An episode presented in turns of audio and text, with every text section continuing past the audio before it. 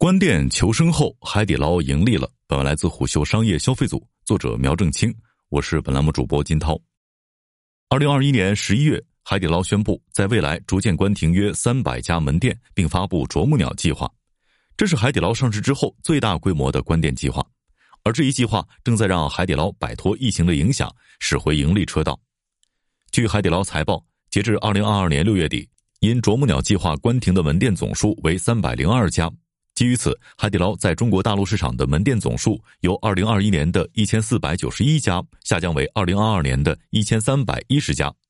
而海底捞的关店计划并非永久关店，一些在啄木鸟计划当中关停的门店，如果通过评估，有望重新开业。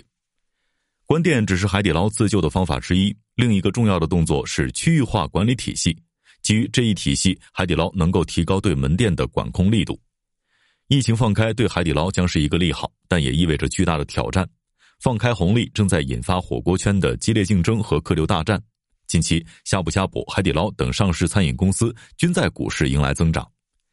有餐饮分析人士表示，在上海、北京、广州等高线城市，连锁火锅品牌都在二月份快速更新 SKU，并推出了活动。这些动作的根本目的是抢占客流和消费场景，尤其是情侣、年轻人聚会、白领聚餐等关键场景。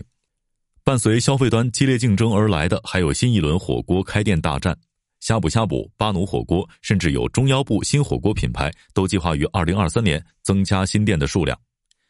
有长期深耕餐饮消费投资的人士在二月初向虎嗅透露，从整体消费大盘看，火锅已经是二零二三年餐饮圈的第一个热战场。而竞争的关键点是女性用户。上述人士描述了二零二三年开年以来火锅圈经历的三场战役。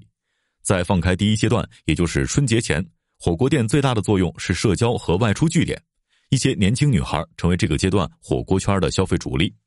第二阶段以合家欢聚餐为主，家庭中的女性决策者是做出消费决断的关键目标。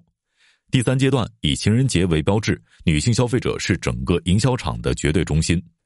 基于此，各大火锅品牌几乎都有专门的部门或者人员，每天研究小红书和抖音，挖掘网红口味新潮，并尽快反馈给研发端。刚刚打完的火锅热战是情人节大战。这场情人节火锅大战的特质是，它已经不只是线下实体战，而是线上线下双战场。以海底捞为例，情人节期间整体外送订单量同比增长百分之二百一十，环比增长百分之二百四。相似的情况也发生在呷哺呷哺身上。有餐饮投资人士表示，疫情三年，火锅品牌为了自救，大多发力外卖，一部分用户也培养出了火锅外卖的习惯。双线作战已经是火锅品牌的必经之路，而在双线作战当中，女性消费者都是火锅品牌的关键目标。研究我们平台外卖数据之后发现，男性消费者更乐于点烧烤、盖饭等品类，女性消费者对于火锅、中式点心的兴趣更高。某外卖平台负责人在二零二二年年底的时候这样向虎嗅表示。他们给火锅品牌提供策略建议时，会希望对方从 SKU 设计、配送体验等环节向女性用户侧重，而且火锅圈围绕女性消费者的竞争将会愈演愈烈。有品牌市场人士表示，二零二三年餐饮的消费非常倚重节日，而二零二三年上半年这几个关键消费节点都和女性消费者强相关：情人节、妇女节、儿童节，这导致品牌在设计年度方案的时候会倾向于女性消费者。另有头部火锅品牌相关人士表示，自己品牌会员当中约百分之六十的用户为女性消费者，而二零二三年活跃用户当中有超过百分之七十为女性消费者。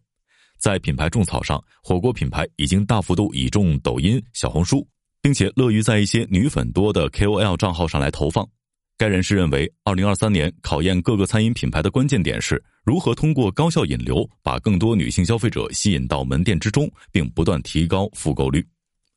商业洞听是虎嗅推出的一档音频节目，精选虎嗅耐听的文章，分享有洞见的商业故事。我们下期再见。